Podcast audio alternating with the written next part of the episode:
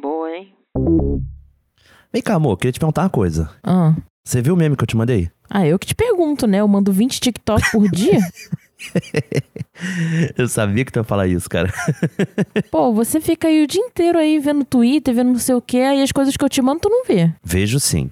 Só que a gente criou uma prática nossa de deitar e assistir os memes, né? Sim. E aí, ultimamente, por conta do Big Brother, que eu tô trabalhando, pra quem não sabe, né? Eu acabo indo dormir, tipo, seis da manhã, sete da manhã. E aí, cara, não dá pra fazer isso. É difícil. É. Mas antes disso, a gente sempre fazia essa prática, não é mesmo? É, mas ainda acho que tem tempo pra isso. É. Acho. Mas assim, eu puxei esse assunto de meme, por quê? Porque eu acho que assim, o meme é algo muito importante na vida de um casal. E eu digo na vida de um casal antes mesmo dele ser um casal. Hoje em dia eu vejo que as pessoas estão flertando através de meme. É porque é uma forma fácil de você puxar assunto com o ser humano, né? É verdade. Não tem mais aquela coisa de, pô, será que vai chover? É, essas conversas de elevador também vão falar que tá foda, né? Pô, todo dia falando de, de clima, de. No caso dos homens, a maioria deles começa a puxar assunto. Pô, tu viu o Vasco ontem? Tá Flamengo? certo. Certíssimo. Não, Flamengo não. Vasco sim. Entendi. Tem limite. Tem que ter limite. Aí vira esse papo meio genérico, né? Mas eu acho que também a galera usa o meme pra meio que mapear o humor das pessoas, sabia? Tipo, você tá começando a querer se relacionar com alguém e tal, você quer testando pra ver qual o limite do humor daquela pessoa. Entender É. um pouco mais, né? Se a pessoa manda aqueles memes bolsonaristas, já fica até preocupado, né? Porra, pelo amor de Deus, né? É bloco na hora. Não tem outra, não tem outra. Pô, e, mas o que eu gosto mesmo é, por exemplo. Meme de gatinho. Eu ia falar isso, mas Eu tudo sei, pois é. Nove anos de relacionamento, a gente sabe as coisas da pessoa. Cara, tudo que envolve gatinho é muito bom, cara. É muito gostoso. É bom de assistir, não tem política envolvida. É perfeito. Depende, às vezes pode ter. É, às vezes sim, mas na maioria das vezes não. Mas o que, que você gosta no meme de gatinho? Porque é muito amplo. Deve ter alguma coisa que você goste mais. Ah, eu gosto de gatinho maluco. Gatinho doido, assim, sabe? Gatinho dando louca. Gatinho correndo pra lá e pra cá. Você Gatinho. gosta de, de gatinho rebolando a barriguinha também. Também gosto. A barriguinha não, a bundinha. Sim, mas a barriguinha, quando eles estão, tipo, com o bracinho pro alto e tá o dono fazendo ele dançar com a barriguinha, você gosta. Ah, isso é bom.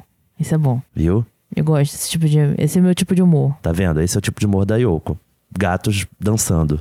Tá errado. Não, não tá errado. Longe de mim dizer isso. E Ah, o meu, tá. você sabe que, qual é o meu estilo de humor? Extremamente específico. Como assim? Você morre de rir com bicho quebrando a quarta parede. Tipo, ó, Ah, é aquele vídeo que eu te mandei uma vez do cara fazendo uma mágica pro bulldog. uhum. E aí o cachorro. e a bolinha sumiu. Aí o cachorro olhou pra câmera, tipo, quebrou a quarta parede, entendeu? Olha lá, morre de rir só de lembrar. Eu nunca, eu nunca entendi isso. Cara, é muito bom esse vídeo, assim, descrevendo pra galera que tá nos ouvindo agora, né? O cara, ele faz aquela mágica clássica de, tipo, ele mostra a bolinha, aí ele fecha a mão, só que ele esconde a bolinha e quando ele abre a mão de novo, não tem mais nada. E o cachorro, primeiro, ele dá um pulinho, sabe? De, eita porra! Ele faz um pulinho de, eita porra! E aí depois ele olha pra câmera, sabe? De tipo, vocês estão vendo também? Vocês viram que eu vi? Desapareceu a bolinha, galera! E é muito bom, cara, que é muito natural, sabe? A quebra a quarta parede é muito escrota, assim, é uma coisa muito boa. Tem um episódio da Peppa Pig também que eu tava assistindo com o meu sobrinho, né? Sim. E o Nicolas, por acaso, tava ao meu lado. Que aconteceu uma coisa similar, né? Tipo, houve uma quebra de quarta parede ali no momento exato. Aí o Nicolas passou mal de rir do meu lado, eu não tava entendendo nada. Verdade. Nem meu sobrinho riu nisso, eu também não entendi a graça ficou meia hora Não, mas rindo. tem piadas que realmente não são para as crianças entenderem, né? É pro adulto que tá ali acompanhando.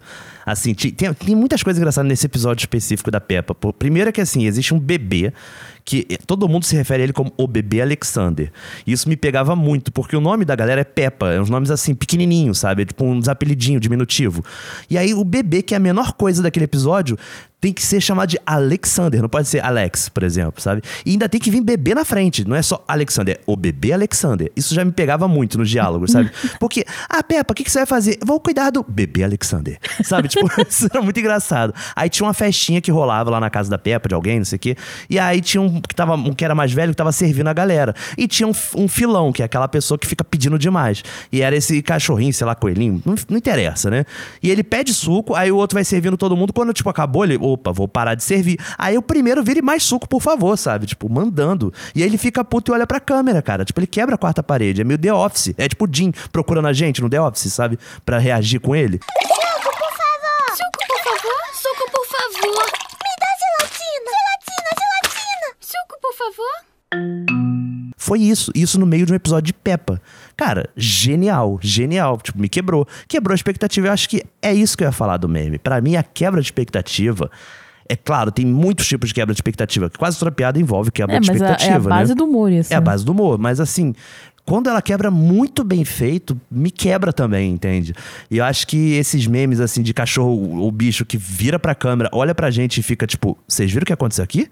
É muito bom, sabe? E tem também uma outra, um outro detalhe desse vídeo que você não percebeu, mas eu gosto muito de mágica com bicho. Eu adoro vídeo de humanos fazendo mágica com bichos, sabe? As reações deles. E cada bicho tem um tipo de reação. Tipo, se for uma ave, ela tende a berrar alto e balançar a cabeça e dar uma dancinha, por exemplo, sabe? É, a ave é o cachorro, ele né? fica muito perdido. Cachorro e gato, eles costumam ficar muito perdidos. De tipo, cara, não estou entendendo o que tá acontecendo aqui.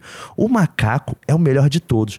Que ele se mija de rir, ele rola, sabe? Ele tampa a cara rindo, ele dá um tapa no cara que fez a mágica, sabe? Eu- Cara, eu amo isso. É uma quebra de expectativa, assim, absurda, sabe? Absurda. É, macaco reagindo à mágica também Muito é um humor específico, muito mas eu gosto. específico, né? Convenhamos. É um tipo de humor meu. Ok. E aí eu tava aqui pensando, a gente falando de meme, né? Tipo, de onde que surgiu isso, né? E eu cheguei a pesquisar pra poder trazer essa pauta aqui, né? E eu vi que o termo meme não é novo, assim, ele é de 1976, criado pelo Richard Dawkins, que é um escritor bem famoso até, sabe? No, no livro dele, O Gênio Egoísta. E ele criou esse termo para poder fazer um- uma analogia com genética, que na genética a gente tem o termo gene, né, para ser a menor partícula de informação da genética, assim dizendo. Então o termo meme seria para ser da memória, entendeu? A sua unidade mínima. Ah. Então assim, tá, beleza, mas o que que significa? É tipo uma unidade de informação que se multiplica de cérebro em cérebro ou entre locais onde a informação é armazenada, como o caso da internet, que ele não previu isso porque era 76, né?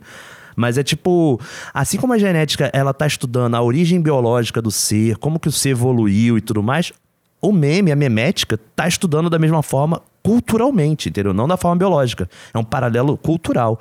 E eu acho isso sensacional, cara. Sensacional. Realmente eu acho que o meme vai ser Caraca. estudado na história mesmo. Quem que um dia chegou e começou a nomear essa palhaçada que É como verdade, meme, né? sim. Existe alguém aí que puxou isso, né? Eu até vejo que a origem desse termo, pra mim, pelo menos, chegou pra mim na época daquelas tirinhas que faziam sucesso no início dos anos 10, né? Tipo 2010, do Fu, Fu, do Me Gusta, é. né? Nossa, isso aí era muito minha adolescência. Forever né? Alone. Cara, isso era muito. Isso era muito. Eu lembro meme. de ficava o dia inteiro no Nine Gag, assim, vendo esses memes, sabe? Exatamente. Nossa, Nossa, isso daí foi muito surgimento de uma nova faceta da internet, né? sim. essa parada. E, e faz sentido com o que o cara previu lá, né? De tipo, é uma parada que se replica, né? Multiplica. De cérebro em cérebro, se copia, se multiplica. É muito doido. E assim, hoje em dia até penso, o que é um meme hoje em dia? Porque na época era muito fácil você limitar o meme a isso. Se fosse uma imagem, normalmente, ah, uma imagem engraçada, um vídeo, um vídeo engraçado, mas meme era tipo, me gusta. Verdade. Eu acho que meme é quando alguma coisa, tipo uma foto ou um vídeo, cai na boca do povo, entendeu? Viraliza. viraliza e pessoa- as pessoas começam a replicar, assim como na, na teoria dela, né? E tem um quê de comédia por trás também, né? É, e tem que. Normalmente é engraçado. tem que né? causar essa coisa da comédia, né? É, Desse- é tipo você abrir o Twitter e tá todo mundo compartilhando o Fred Nicásio fazendo fuem fuon. Aham. Entendeu? Que pra quem não sabe é do BBB. É, tem aquela música que toda vez que a Jade Picon entra na novela faz uma. É, tipo. Na verdade, esse meme começou antes do Fred, né? Tava sendo feito com cenas dela, com galera abrindo a, janela de casa e fazer o som igualzinho. Foi. Aí, É. quando ele. Enfim, chegou o BBB e ele fez muito sucesso naquele início, né? E ele simplesmente olhou pro lado ou pro outro e virou o fuem fuon dele. Aí Quebrou a quarta parede, que ele olha no olho da câmera. É, exatamente. e acabou virando isso. É um exemplo, né? Enfim, eu acho que hoje em dia o meme é basicamente isso. É alguma coisa que foi muito engraçada e que as pessoas passaram a replicar. Faz sentido, faz sentido. Eu também vejo dessa mesma forma, né? Eu acho mais louco que, assim, eu acompanhei isso na internet, né? Tipo, ferozmente, sabe? Eu gostava muito de compartilhar esse tipo de memes. Ainda mais quando surge o Facebook, né? Quando a gente começa a usar Facebook, era muito compartilhamento de meme lá, de você pegar de outros lugares e trazer pro Facebook, né? E eu tenho orgulho de dizer que eu já ganhei um Meme Awards. Talvez tenha ouvintes do Bodas que É não sabem verdade. disso, né? É verdade. Em 2020 eu ganhei um prêmio de melhor meme em vídeo. Com E- podcast. Com podcast, exatamente. Com uma montagem que eu tinha feito da, da Alcione, com o discurso do Bolsonaro e do Moro, junto com o Pedro lá no Desbrasil, né? E, cara, foi uma experiência realmente única e vou te falar que é o maior troféu até hoje da minha vida. Porra, um troféu de meme. Engraçado, né? É um áudio que você criou e que realmente as pessoas pegaram pra recriar. Viralizou. Viralizou. Eu lembro que até a mídia usou na época, Band News, Jovem Pan, todo mundo. E claro, como a maioria dos memes não se dá crédito, né? A gente sofreu ali até pra poder provar que era nosso e tal. Mas deu tudo certo, a gente concorreu e ganhamos nas duas categorias, assim, no voto popular e na, no júri técnico. Então, pô, Mas ficou excelente, né? Pra quem quiser conferir, eu não lembro qual episódio, também mas não lembro. foi muito bom. Acho que foi o episódio 5, assim. Posso Porra! chutar que seria isso. Acho que foi o Foi. episódio 5. Nossa, tão antigo assim. É, acho que é. Acho que foi. Mas também não tinha como dar errado, né? Hum. Alcione, sofrência. Bolsonaro, sofrência. Foi a química perfeita. Verdade. Memes de política, inclusive, são muito populares, então. Muito populares. E ajuda a derrubar governos, inclusive. Exatamente. A gente ajudou. Lula livre. Começa agora o Bodas de Limão, com Nicolas Queiroz e Ocutada. Começando agora mais um Bodas de Limão, comigo que vos fala, Yoko Tada, veterinária de início de carreira, que já não tá tão no início ainda, né? Já começou a virar veterinária no meio da carreira. E com Nicolas Queiroz, um homem maravilhoso das internet, dos podcasts, Memeiro. memeiro, meme, memezeiro, Memezeiro, é, não sei. sei lá. que tá aí, famosão pelo Diz Brasil, chupa meu braço, escutem também, tá? Estamos aqui apresentando mais um Bodas de Limão e Antes a gente tem que falar que é o podcast sobre relacionamento de forma ácida e carinhosa, né? Não podemos esquecer esse slogan. Ah, é, verdade. Afinal, é isso, a marca, né? É, é muito forte, tem que ser reforçada. falando sobre memes e falando sobre projetos que abandonamos. Olha isso, é ousado, ousadia e alegria. É, E se alguém copiar, já está registrado no INPE. já colocamos ali, já tá tudo registrado no cartório, tá bom? Não adianta tentar copiar tudo que a gente for falar agora, tá? Então, sejam felizes e só escutem até o final o que que a gente vai falar. Meu Deus. Bom, a gente no início do namoro éramos um casal muito jovem, né? Muito jovem, muito jovem. Muito Você jovem. tinha 18 anos ainda, eu tinha 21, recém-form- recém-completo, né? É, recém-completo. Eu ia fazer 19 naquele ano, É. de 2014. Então a gente tinha ideias jovens, né? Bastante jovens. Que uma delas, assim, eu dou assim, graças a Deus que eu não tive carro muito cedo. Porque eu Também. acho que poderia ser um grande perrengue, poderíamos estar mortos. Mas com a falta de, de experiência que a gente tinha naquela época, a gente tava pensando em acampar. Sim, sim, é verdade. A gente tinha essa meta, assim, de relacionamento nosso, né? De algum momento a gente conseguir tornar essa coisa do camping, né? De acampar, um hobby nosso, né? De casal. A gente tava planejando isso, né? Eu confesso pra você que eu gosto da ideia ainda, tá? Acho legal. Mas eu acho que já passou a fase. Já passou a fase. O que acontece? Hoje nós somos dois gordos desastrados. Cansados, sedentários. Cara, imagina a gente dirigir pra casa do cacete Aham. pra ficar dormindo no chão e ainda por cima tem que dar tempo de montar a barraca antes de escurecer. Senão a gente vai dormir no, no sereno, sabe? Exatamente. E, e eu não sei É, até dizer. porque a gente queria acampar em The Wild mesmo, assim. É, a gente pensava em ir lá pra Itatiaia, sabe? As É. coisas assim, pra acampar. Sendo que lá faz um frio do neve, cacete. Né? Que Tatié tem época que neva. a neve carioca, sabe? E aí a gente queria fazer esses rolês, sabe? Só que, cara, assim, vou te falar, eu acho que eu não tenho mais paciência pra isso, não. Faz sentido. Até dirigir, eu consigo dirigir, mas depois de, sei lá, quatro horas na estrada, eu queria só uma caminha, um chuveiro quente, sabe? Um lugar que eu Mas possa... eu acho que era um projeto, assim, eu consigo entender que era uma forma de liberdade, porque a gente era muito jovem, a gente tava ainda morando com nossos pais e tal, era, tipo, ter uma liberdade nossa, e ao mesmo tempo ter um momento só nós dois e a natureza, tipo, quase uma comunhão ali, né? Ficar pelado e transar no meio da natureza. Mentira. Mas assim, a gente planejava muito bem, pelo menos. Do, do tipo assim, a gente viu o preço de barracas, vimos qual era o me- melhor tamanho, modelo, é, saco de dormir, a gente então perdeu colchão. muito tempo fazendo umas tabelas no Excel fazendo isso. É, vendo os preços e lanterna, fogareiro, tudo, sabe? Tudo. A gente tinha muito, assim, cenários já pensados. A gente, a gente era bem prevenido até, sabe? Não era Sim, tão sim, louco como não. já vi alguns amigos que basicamente comprou aquele glue do Gugu que vendia na Americana, sabe? Nossa Senhora. E foi com quatro pessoas pra dormir naquele negócio que cabe uma criança de cinco anos só, sabe? Então, assim, a gente tava, tipo, planejando de, pô, se somos só dois, a gente tem que comprar uma barraca de três ou quatro pessoas pra gente ter espaço, botar Não, é, um não era mal dentro. planejado, não. Assim, se a gente pegar essa parada hoje em dia, né? É. Essa mesma tabela do Excel e botar em prática, vai dar certo. Ah, mas eu, eu vou te falar, eu acredito que a inflação, essas coisas aí, aqueles preços devem estar sete, É. oito vezes mais caros do que Então, esse é hoje. o problema. Naquela época ainda era fazível, porque uma É. barraca boa a gente ainda achava caro, né? Se Mas custava era, tipo, 200 reais. Era uns 300 reais, mas uma Aí a gente fala, boa. é caro, mas é bom. Hoje deve estar na casa dos mil. Hum, Dois mil por aí. Então, talvez poderia ter sido um bom investimento na época. Poderia, poderia. Mas é um projeto que abandonamos, né? Querendo ou Pô, não, assim, aconteceu isso. Pois é, eu acho que o que levou a gente a abandonar isso tão cedo foi não ter carro, né? Não ter não carro. ter como é. chegar no local dos campings, porque esses lugares de camping são muito longes. E não dá pra você simplesmente pegar um ônibus e ir, sabe? Nossa, ainda mais com esse equipamento todo, É, assim. esse é ainda um mais perrengue fudido Levando mesmo. mil coisas, pô, a gente. Além do que já é um camping, né? É, não, a gente teria que levar comida, teria que levar barraca. Só a barraca em si já é gigante. É, colchonete, é, fogareiro. Cara, pô, eu, como é que a gente ia carregar tudo isso numa mochila, cara? Sim, Duas sim. mochilas, né? Cada um com uma. Não dá certo isso. Mas é, é foda, né? Porque a gente ficava vendo aqueles vídeos, né? Não tinha nem TikTok, né? Mas a gente via aqueles vídeos no YouTube e tudo mais. Que nem hoje em dia faz esse TikTok do cara lá sozinho no campo. E aí ele monta ali uma fogueira, aí ele faz uma comida com, com cachorro do lado. E assim, uma comida foda, mega bem temperada, né? Dá vontade com o riacho correndo ali do lado e tal.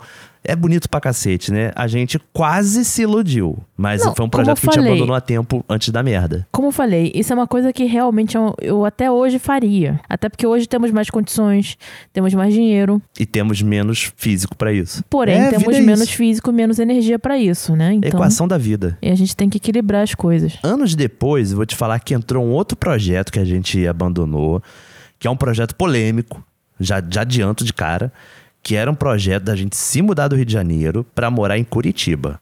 Então, o que acontece? Eu tenho família em Curitiba, né? Família muito boa e tal, aquela coisa toda. Mas a gente foi lá, eu fui com o Nicolas, né? Conhecer o pessoal de Curitiba. Foi em 2015, se eu não me engano. Foi, eu A acho. gente tinha um ano de namoro. Sim. Nem um ano ainda, a gente devia fazer um ano, que a gente foi em janeiro de 2015. É, eu lembro que foi em janeiro. E aí, poxa, o Nicolas gostou muito da cidade. A cidade realmente é uma gracinha, né? Lugar bonito, assim, fácil de se movimentar, né? O transporte público funciona bem. Porém, isso tudo antes de estourar essa questão da polarização da política. Com certeza, não, isso, isso é um ponto muito importante. Mas assim, antes, tentar dar um pouco do background pra galera entender, né? Tá, mas por que sair do Rio de Janeiro pra Curitiba, né? A gente tava nesse início de carreira. Eu tava já pra me formar e tudo mais na época, né? Tava ali já fazendo TCC e tudo. E eu tava desempregado naquele momento. Tava um pouco frustrado com o mercado de trabalho aqui no Rio. Tava achando muito saturado e tudo mais, né? Aí eu ainda tava ali no início de faculdade, início de pensar, né, o que, que vai ser o futuro dela. Então a gente tava com essa percepção de, cara, é uma hora boa pra gente pensar isso, né? De ter uma, uma mudança dessas, sabe? Porque a gente tá bem no início, sabe? Se as coisas derem errado, a gente Sabe der aquelas novo, né? pessoas que chegam e falam, pô, tá tudo dando errado na minha vida. E, pô, a única coisa que vai solucionar, sei lá, vai ser mudar pra São Paulo. A gente tava nessa vibe. Só que a gente é, tão- é tão alternativo que a gente falou, pô, se mudar pra Curitiba. É porque que a gente viu que as coisas boas que tem em São Paulo, né? É, tinha muito em Curitiba também, sabe? É, Curitiba parece um mini simulacro São Paulo. de São Paulo, E entendeu? era uma cidade pequena, ao mesmo tempo, a gente via que o nosso dinheiro era muito valorizado do Rio de é, Janeiro, lá né? as coisas são muito mais baratas. A gente sem vê que pra, dúvidas. pra você morar aqui no Rio de Janeiro, no Leblon, eu não sei hoje os valores, tá? Mas eu lembro na época disso. O metro quadrado tava em torno de 21 mil na época, sabe? No Leblon. Um metro quadrado. Faz as contas aí quanto que dá um apartamento, né? De 50 metros quadrados, que ser- seria um pequeno, né? É muito caro. Enquanto que em Curitiba a gente vê assim os aluguéis do- dos bairros mais caros, tipo Batel, né? Tipo, esses bairros assim, era 800 reais, sabe? Sim. Isso tô falando naquela época, tá? Curitibanos de hoje que vão falar, não, que não é isso não. Naquela época era isso. A gente ficou impressionadíssimo, sabe? Tipo, É, cara, pô. não se mora no Rio com 800 reais, sabe? Com a grana época. que a gente faz, fa- qualquer coisa lá, a gente poderia estar vivendo no, no melhor do melhor de Eu, como Curitiba. estagiário naquela época, ganhava 1.500 por mês. Ou Pois seja, é. eu conseguiria morar no bairro mais caro de Curitiba, sabe? Era uma coisa muito absurda mesmo. E ao mesmo tempo, a gente sabia, por exemplo, eu já tinha analisado isso. Falei, cara, tem o FPR lá, né, que é a Federal do Paraná. Concurso de cinema, ou seja, existe uma cena ali, e eu mapeei cerca de 60 e poucas, acho que foram 67 para ser mais exato, produtoras de cinema na época, estou falando 2015, porque eu tinha contato dentro da Ancine, então eu consegui ali é, ter acesso a esses dados, né?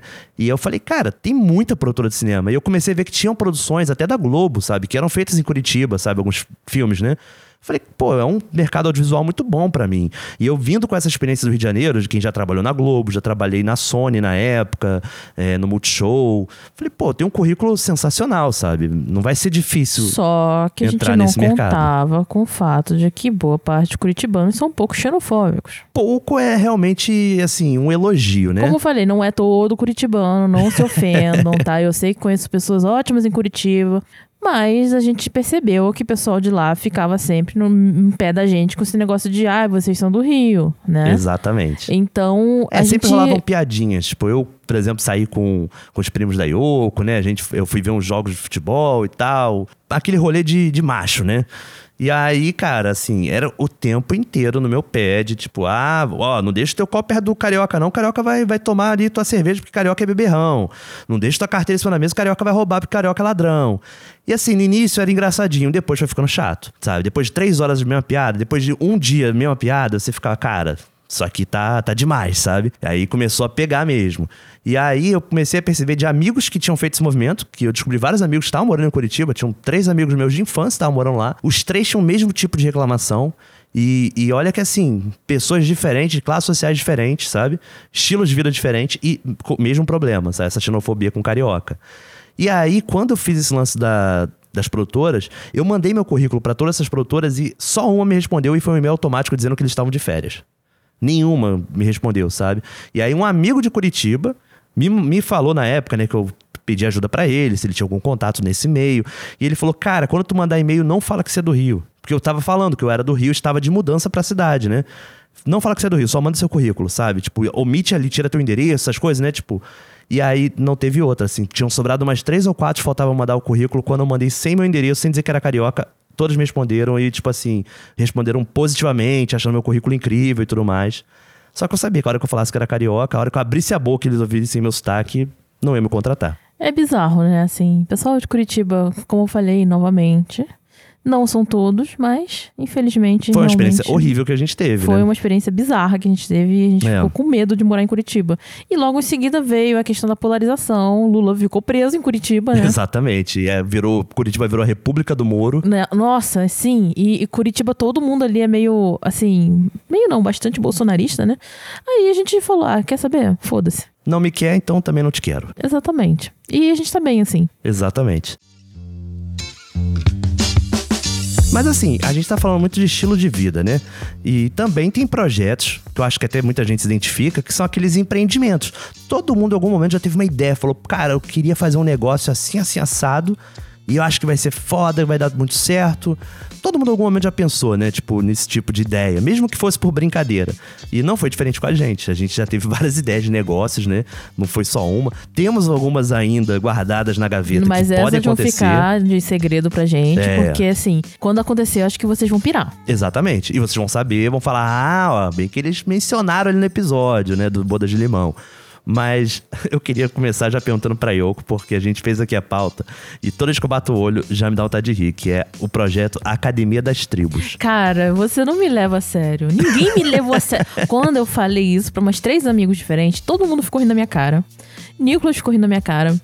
Então eu vou falar. Se vocês vão rir da minha cara. Podem rir, já tô acostumada. Gente, sério, eu sempre fui pra academia. Eu sempre me senti extremamente humilhada na academia. Tipo, não é que as pessoas estão me julgando, mas o ambiente tá me julgando, entendeu? As Entendi. pessoas em si não, nem, nem sempre estão lá. Tipo, às vezes estão lá concentrados em fazer um levantamento sem peidar.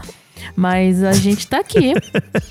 eu, o Nicolas, somos dois meio nerdolas, bastante gordinhos, né? Ah, E a gente não se sente muito acomodado naquele ambiente. O Nicolas mesmo vive reclamando das músicas. A gente fez, teve uma época que a gente fez academia junto. E era a mesma música todo dia, cara. É essa daí. bararam, bam, bam, bam, bararam. Tinha uma variedade de três músicas que a gente conseguia mapear, que era todo santo dia. Bararam, E é a cara da academia, né? bararam.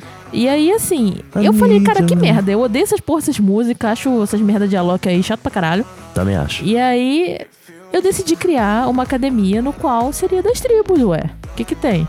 Tipo, seria, sei lá, tem a galera gótica, a galera otaku, a galera que é nerd, entendeu? Pô, seria foda pra caralho. E os aparelhos seriam personalizados também, tipo assim, a galera que seria tipo um meio lápides, coisas assim, meio. Ué, quem sabe?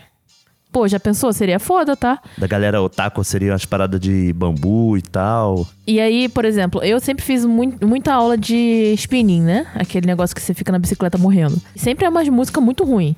Teve um dia que eu fui que o maluco só botou pagode, cara. Olha aí eu eu achei, um cara, não é, não é a coisa que eu queria ouvir num, sabe, enquanto eu tô pedalando. Eu já tô morrendo ali. Mas de fato rola essa esse estereótipo da galera que frequenta academia. De tipo, ah, quem frequenta academia é essa galera meio pagodeira, essa galera meio eletrônica, clubber, sabe? Tipo, baladinha. É, bem hétero, assim, Bem né? hétero, bem branca, sabe? Tipo, e aí acaba que reflete muito nas trilhas que tocam, no vestuário, sabe? No estilo das coisas que giram em torno da Exatamente. academia. E isso eu sei que oprime boa parte das pessoas que não Oprime, fazem claro. academia, entendeu? E, pô, pra mim isso era uma ideia fantástica.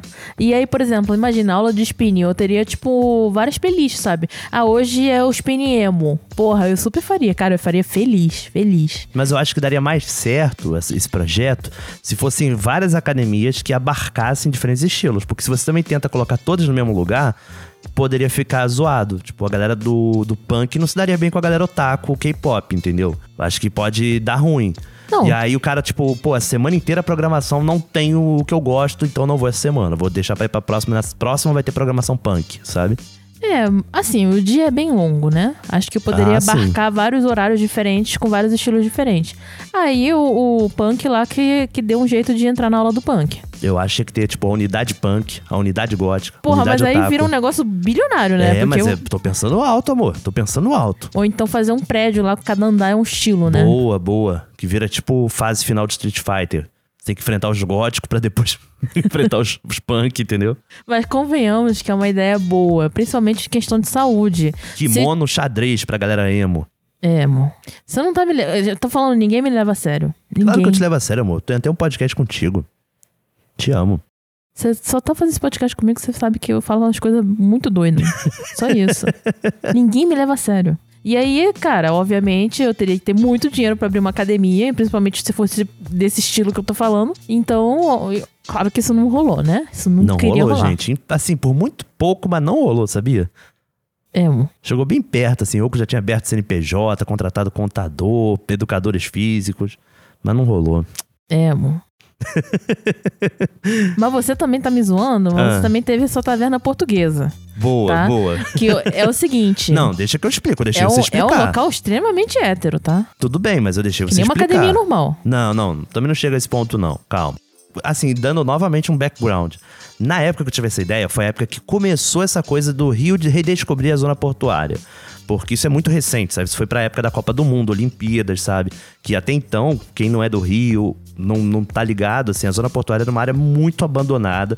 Tinha viaduto pra cacete, é, muito morador de rua, até algumas cracolândias, sabe? Tava muito jogado ali, né? E aí o pessoal viu ali um potencial, porque era uma área muito próxima do centro da cidade, próxima ao metrô, né? E ao mesmo tempo uma vista incrível da Baía de Guanabara, do Cristo, né? E aí começou toda uma revitalização daquela área, tiraram esses viadutos, fizeram um túnel que, pô, é bizarro, que é um túnel que passa por baixo de todo o centro do Rio. E começou a revitalizar aquela área ali do porto, sabe? Ficou muito bacana aqueles galpões. Foi quando criaram o, o- o YouTube Space aqui do Rio, né? Que já nem existe mais. Mas enfim, criou- criou-se Museu da Manhã. Tem o VLT, que é um, um trenzinho, né? Tipo, que anda ali no centro do Rio. E aí eu tive essa ideia que eu falei, cara, eu gostava muito da ideia de pub. Eu sempre achei muito legal essa ideia do pub, né? Mas eu achava que muitas vezes era meio mal executada, ficava uma coisa meio, sei lá, sabe? No final das contas virava um espaço meio abrasileirado demais, né? É, e eu gostava da ideia desse pub portuário, sabe? Porque eu vejo muito isso na Irlanda, na Inglaterra, né? E eu falei, pô, a nossa cultura é uma cultura de origem portuguesa, né? A gente foi colonizado por eles. Imagina uma espécie de taverna portuguesa, porque eu vi que até um dos bares mais antigos do mundo era de Portugal, sabia disso? É mesmo? É, eu vi isso que, tipo Achei assim, que que tá na atividade. Inglaterra. Não, é o mais antigo do mundo é na Inglaterra. Mas assim, um, dois mais, sabe, fica em Portugal. Muito doido isso. E aí eu falei, cara, seria muito foda uma taverna portuguesa, que ela teria essa estética meio de taverna, sabe? De um bar ali feito tijolo, pedra, sabe? Umas coisas assim, na, na beira-mar. Mas que ela fosse a porta de entrada dessa cultura de pubs no Brasil, entende? Então, por exemplo, é como se fosse uma um porto de fato, né? Ela receberia ideias da Europa, sabe, de pubs europeus, ou seja, teria um prato que seria de pub inglês, um prato que seria de um pub alemão, de um pub francês, sabe? Teria essa diversidade, mas com a temática portuguesa, porque seria a estética adotada ali, né? Então teria também pratos portugueses, bolinho de bacalhau, pataniscas, sabe? E claro que teria muita homenagem a Vasco da Gama, porque foi o navegador mais foda e que criou, deu origem ao nosso clube de futebol. Observação: o Nicolas não tem nenhum parente português. Eu tenho parentes portugueses. Não, você não tem parente português, você tem parente japonês que mudou pra Portugal. Isso não deve ser português. Mas nasceu lá, então virou português. Não, depois aí os primos de segundo grau, terceiro grau que nasceram lá. Eu, você não sabe porque minha família é uma loucura, mas eu tenho dois sobrenomes sobrenome portugueses. Mas cadê aquele tio, e avô que foi veio, veio de um navio Ah, mas cá? é que minha família perdeu tudo isso, cara. A gente não sabe nada da minha avó pra cima, sabe? Isso é muito difícil. É, também tem que ver que família pobre é assim, cara. A gente perde essas coisas, não tem esse registro, sabe, forte, né? Mas é uma questão de, tipo, como eu falei, da zona portuária, de, de um resgate cultural ali, sabe? Eu achava legal, eu achava os pubs muito ruins que tinham aqui. Também tem esse ponto, né? De você Ainda observar são a cena. muito ruins, né? Gente, Ainda são muito ruins. Hoje muito caros dia- e de péssima qualidade. Pô, a gente sempre vai em pub, né? Sempre ia em pub e tal. E, cara, sempre ruim. Sempre ruim. Sempre ruim. É, é uma coisa que não tem nada a ver uma Mal coisa com a outra. decorado, É feio, é ruim, a comida é mais ou menos. atendimento, comida É. fraca e preço nas alturas, assim, bizarro. Pois é. Você tomava três cervejas e comia um petisco, 250 reais a conta, sem contar o 10%. Aí a gente é ficava foda. meio bolado, né? Mas a ideia era boa. A gente também chegou a planilhar essa ideia, assim, montar, tipo, uma espécie de cardápio, que tivesse uma rotação, tivesse, tipo, ah, hoje é o dia de tal cultura, tal dia é, é dia disso, entendeu? Então você vai ver esse tipo de comida lá. E não ser também aquele cardápio lotadaço, né? Que aí, pô, é dificílimo de produzir, de Tinha que ter, ter um qualidade. bom ensopado português, que eu me amarro, tá? Cozido.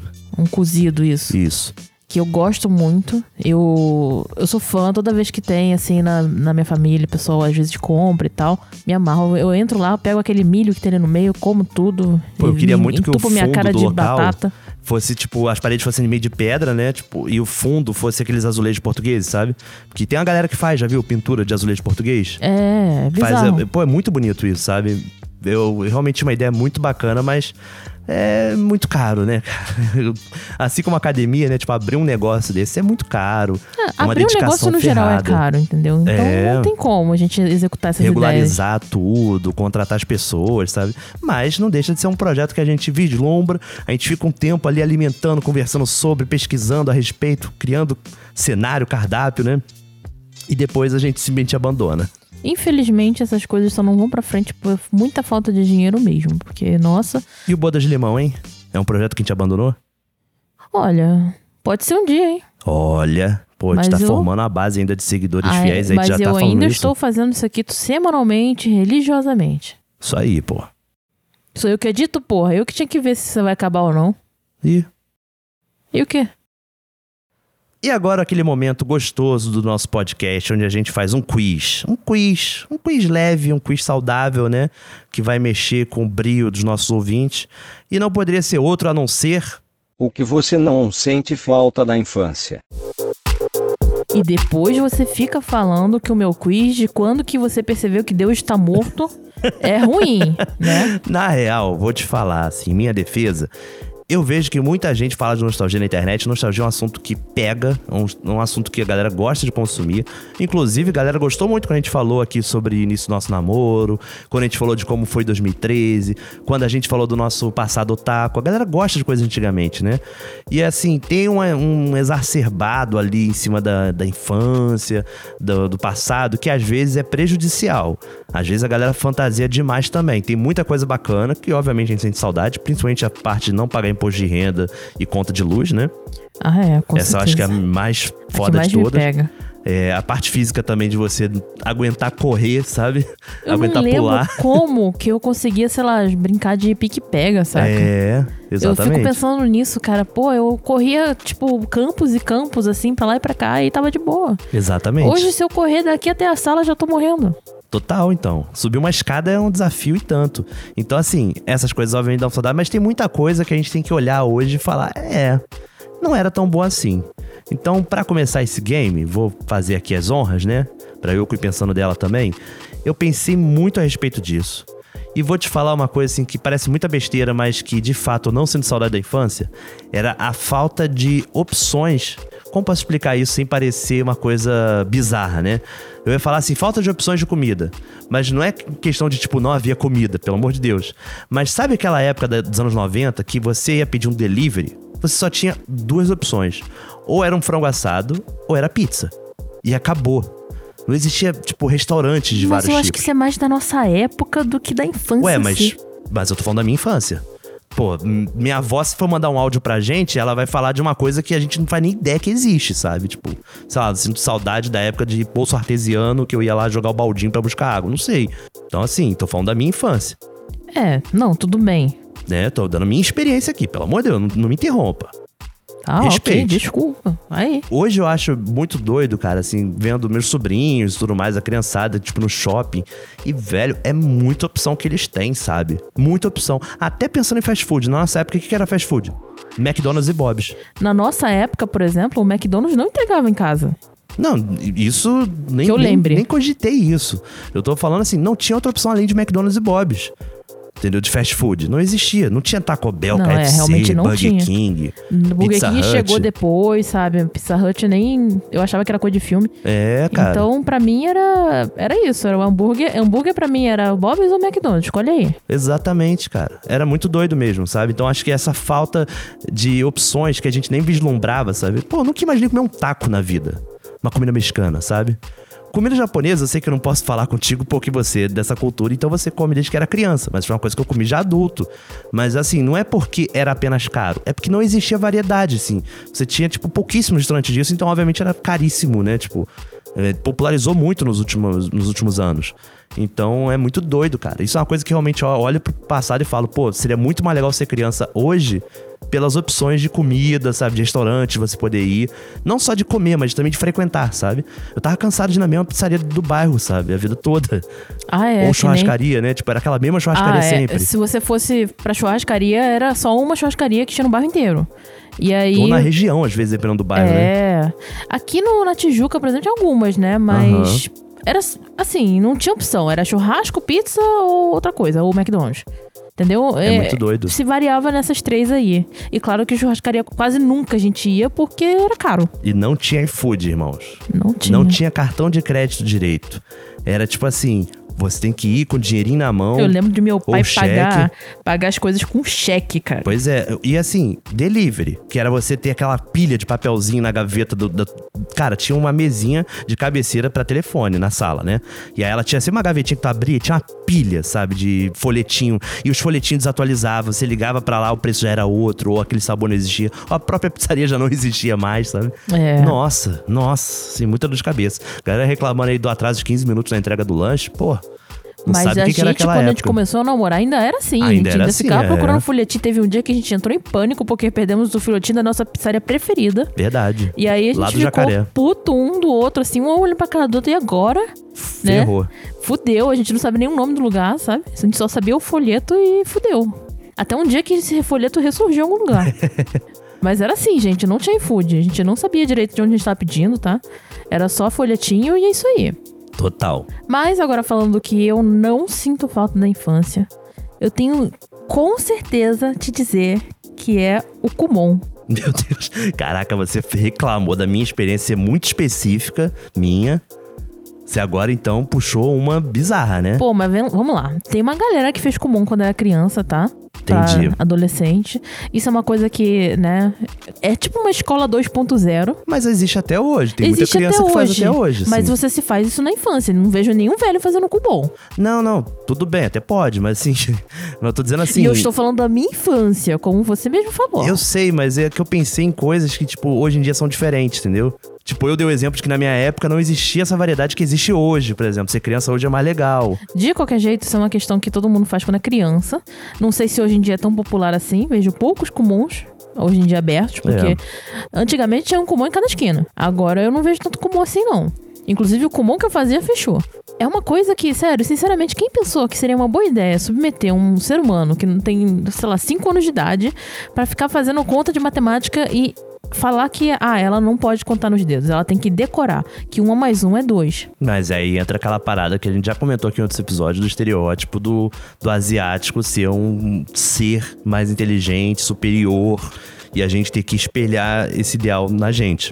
Sim. Porque o Kumon é reflete muito isso. extremamente racista, inclusive. Exatamente. Mas, cara, sério, eu acho um absurdo você fazer uma, uma criança decorar todas as questões, cara, que nem uma tabuada, só que de tudo, sabe? A tabuada é uma coisa que você já tinha que decorar. E aí você vem com o Kumon, que você tem que decorar todas as operações de matemática possíveis, que era 2 mais 2 igual a 4, sabe? Coisas óbvias que a gente sabe hoje em dia. Mas, porra, pra uma criança que tinha 5 anos de idade, ter que ficar decorando, literalmente decorando isso. E quando eu começava a contar nos dedos, ficavam falando, não pode contar nos dedos, tá? Não pode. Você tem que decorar, você tem que lembrar que é, 3 vezes 2 é 6. Entende? E, pô, pra mim isso aí é completamente desumano. E eu fazia isso por muito tempo, porque isso me tomava bastante tempo da minha vida. Porque além de tudo, eu tinha que ficar cronometrando quantos tempos. Em quanto tempo eu fazia aquela porra daquela lição, que eu achava uma merda também. que tem, quanto mais rápido, melhor, sabe? Uhum. Porra, foda-se, irmão. Eu tô triste que a gente já perdeu um, um potencial patrocinador aqui. Caralho, foda-se. Foda-se. É. Mas o Kumon, pra mim, é desumano, desumano. Venha, vocês mesmo. Tá tudo bem com você? Você quer.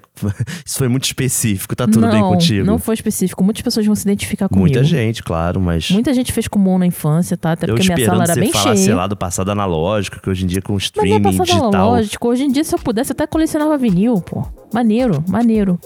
Agora, Kumon pra mim é uma coisa que eu não sinto falta mesmo. E aí, chegava nas férias, você tinha que... Sabe aqueles almanac da Turma da Mônica? É o Manacão. É, só que era de lição de matemática, sabe? Você tinha que fazer um por dia na porra das suas férias, cara. Aquilo ali pra mim era morte. Se eu pudesse, eu botava aquilo numa fogueira, sabe? Isso foi muito específico, amor. Tá tudo bem. Já falei, muita gente vai se identificar comigo, vai ser ótimo, as pessoas vão ouvir o que eu tô E vão falando. se divertir, vai ser engraçadíssimo. Vai ser engraçadíssimo, porque vai todo mundo lembrar o quão torturante é o comum. E vai todo mundo ficar traumatizado, voltar pra terapia. Eu deveria, inclusive, né? Deveria. Tá precisando. É, como se você também não tivesse, mas tudo bem. Bom, agora vamos pra parte que mais gostamos, que são os áudios dos ouvintes. Por favor. Recebemos alguns bons ouvintes aqui, né? Falando sobre o tema comida de idoso. Que comentamos no episódio passado, né? Que a gente falou sobre qual comida de idoso que a gente gosta, né? Uhum. E aí, teve Rafael Januzzi, né? De Sempre, volta. o famoso. Do áudio do metrô. E vamos lá ouvir o que, que ele falou. Salve Nicolas, salve Yoko. Aqui é Rafael Januzzi do Rio de Janeiro e dessa vez eu não estou no metrô. Eu pensei bastante sobre qual seria a minha comida de velho, cara. E aí eu cheguei a uma conclusão que a primeira é biscoito maisena. Quando você é criança, você não come biscoito maisena. Que, pô, você vai preferir um traquinas, um chocolícia. E a outra é alcaparras. Eu lembro do meu pai sempre comer alcaparras e achava uma merda. Depois que eu fiquei velho, eu tive o requinte do meu paladar sobre essa iguaria. É isso aí, gente. Essas são as minhas comidas de velho que eu lembre agora no momento. Um abraço pra vocês e sucesso. Caramba, ó, já quebrou a gente falando que não tava mandando áudio no metrô. Deu pra ver que teve uma preocupação acústica dessa vez do, do Rafael, né? É, pobre Rafael. A gente sacaneou o menino da última vez. Pois é, mas isso aqui, gente, é carinhoso e ácido ao mesmo tempo. Vocês têm que aprender isso. E como? Mas vem cá, o que, que você achou do que ele falou aí? Então, vamos lá. Alcaparra, Alcaparra. eu não sabia que isso era uma comida de velho, pra falar a É. verdade. Eu não consigo imaginar uma criança pedindo alcaparras. É, eu entendo isso. Que é mas amargo, né? Assim. É forte, coisa- né? É, é forte. É um Mas- paladar meio, meio idoso mesmo. É mesmo? Sei lá, eu achava que. Enfim, eu achava que era de coisa requintada, na verdade. Mas é, não deixa de ser assim. Não precisa ser idoso, tem idoso pobre e idoso rico. É, isso não tem nada a ver com, com questão de dinheiro. É mais uma questão de, tipo, normalmente idoso que gosta, sabe? Agora, biscoito maisena, tudo bem. Todo biscoito que não tem recheio já é coisa de velho, né? Convenhamos, Uhum. porque criança quer recheio. É, exatamente. Criança quer aquele biscoito bastante gordura Quanto hidrogenada. mais recheado, melhor, sabe? Aquele que é grossão, assim, que chega a ficar até meio ceboso na boca. Uhum. Então, Delícia. criança gosta disso. E eu concordo, Rafael. Rafael, olha só, biscoito maisena é muito bom. É, É bom, é delicioso. Me amarro, tá? Quando eu, inclusive, quando eu era criança, eu tinha um hábito, aprendi nos desenhos, né? Olha só, desenhos animados. Que a galera ficava molhando o cookie no, no leite, né?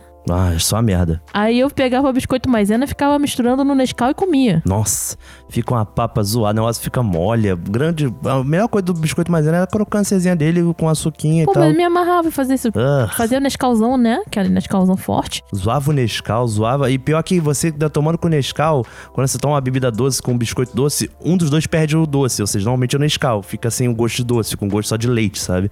Fica um neutro, sabe? Puta, é muito ruim, amor. Que isso? Pô, me amarrava, que isso. Você, fica falando essas coisas, mas eu Nossa. gostava pra caralho. Eu vou te falar que assim, eu tenho um problema com esse tipo de biscoito, tipo creme crack, o biscoito maisena, porque assim, era realmente biscoito idoso, meus avós gostavam de consumir. E quando eu ficava doente, normalmente eu era tratado à base desse biscoito, sabe? Eu lembro que, por exemplo, se eu estivesse vomitando, por exemplo, pô, tô com um problema lá, uma intoxicação alimentar, tô vomitando pra cacete, minha avó me entupia de biscoito maisena e chá preto, dizendo que fazia bem.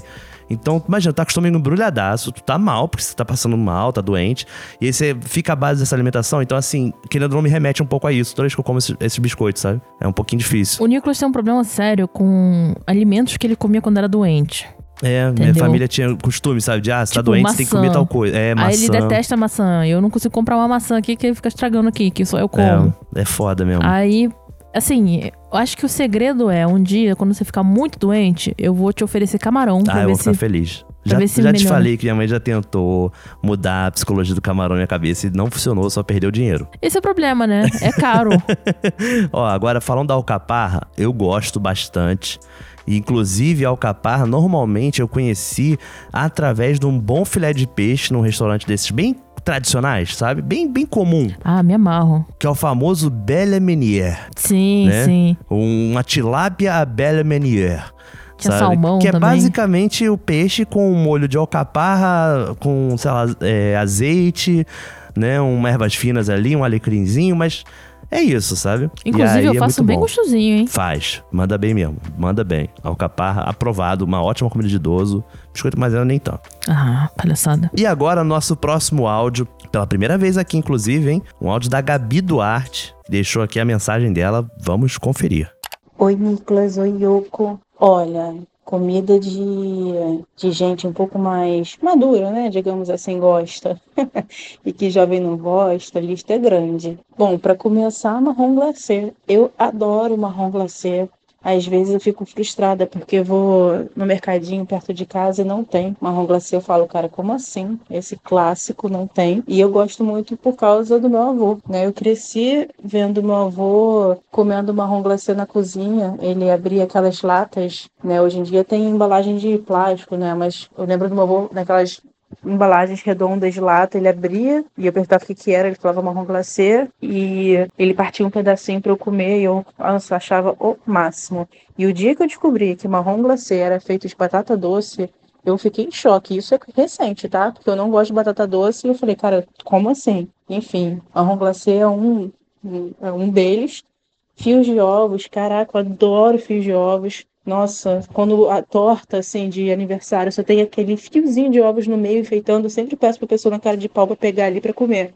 Porque eu me amarro em fios de ovos, acho muito bom. E biscoito, um dos meus favoritos, assim, que jovem não curte muito. Bom, os jovens da minha geração gostavam, né? Eu nasci nos anos 80. Mas eu percebi que hoje em dia jovem não curte muito. Eu tenho um filho de 14 anos que não, não, não é muito fã que é biscoito de polvilho. Eu tenho estoque de bis- biscoito de polvilho no armário. Eu sempre vou no mercado, assim, eu faço compras de mês também, acho que é um hábito de gente mais velha, né? Eu faço compras de mês, compro alguns sacos de biscoito de polvilho e eu estoco aqui em casa. Assim, eu, eu me amarro, acho uma delícia, assim, tô com fome pela biscoito de polvilho. Acho que ih, tem muito mais coisa também, eu tinha que mandar vários áudios aí.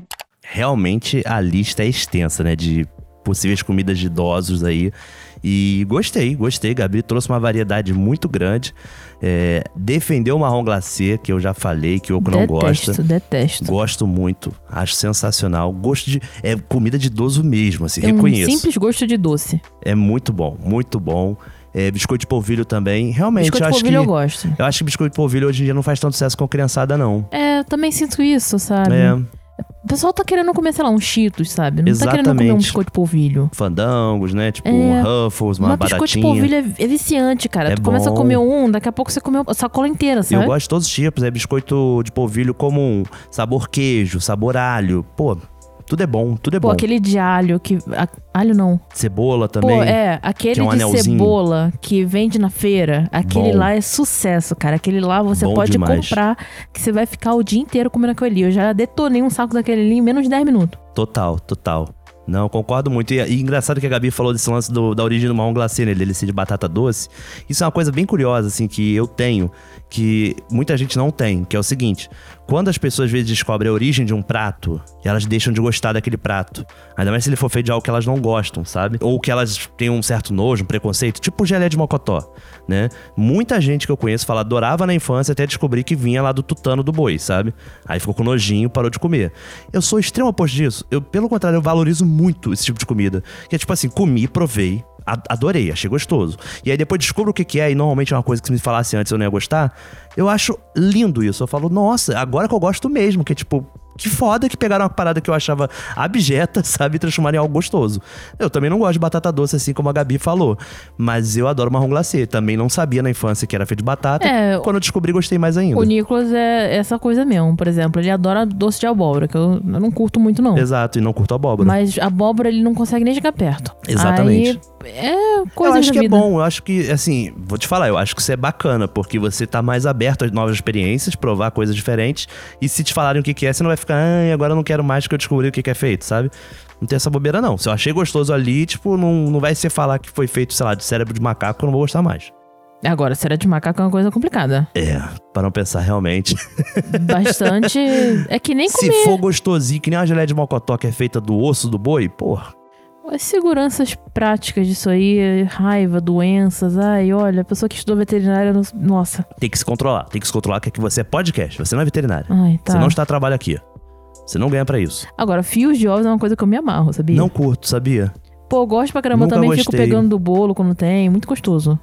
Putz. Não- nunca gostei. Isso tam- É meio eu docinho, realmente, sei lá, uma coisa que me pega, eu gosto muito. Quando eu era criança E é também de eu velho gostava. mesmo, hein? Isso- Inclusive sumiu, né? É, eu não vejo mais bolo com isso. É bem raro, assim. Às vezes quando eu vou numa confeitaria e tal, até vejo um, sabe, que tem isso. Mas é bem raro mesmo. É, passou a moda. Passou, passou. Te- teve- Acho que é que nem a uns- gente falou da Barquete, do Camafeu, né?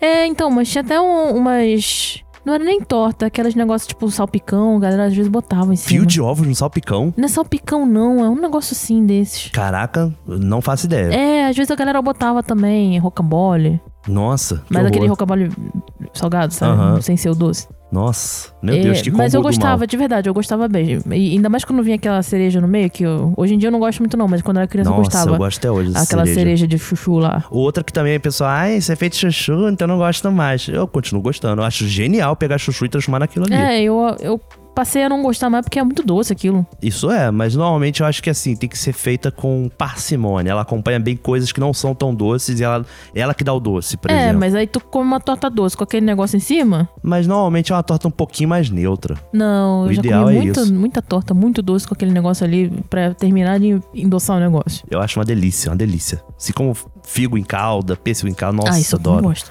Ai, bom demais. E galera, lembrando aqui, pra quem não conhece a Gabi Duarte, que pode ter que falar isso, foi uma presença ilustríssima aqui no nosso podcast, porque ela Verdade. é apresentadora do podcast Papo de Novela lá do G-Show. Já tá há alguns anos já nessa função, entrevistando vários famosos. Minha parceira de trabalho também lá no G-Show. E olha, vou te falar que não estava esperando uma presença ilustre tão cedo. Verdade.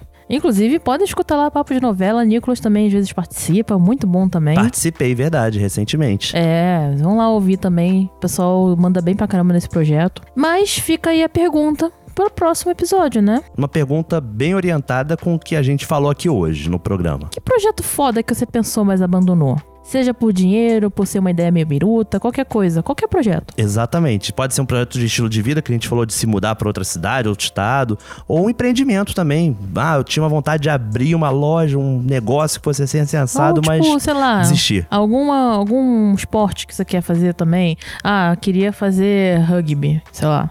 Pode ser, pode ser. Qualquer projeto que você teve na sua vida, mas que você acabou deixando de lado. Exatamente. Você abandonou mesmo, e aí você manda um áudio de até dois minutos falando aí que projeto é esse, por que, que você abandonou. Seja sucinto, manda lá no nosso Telegram.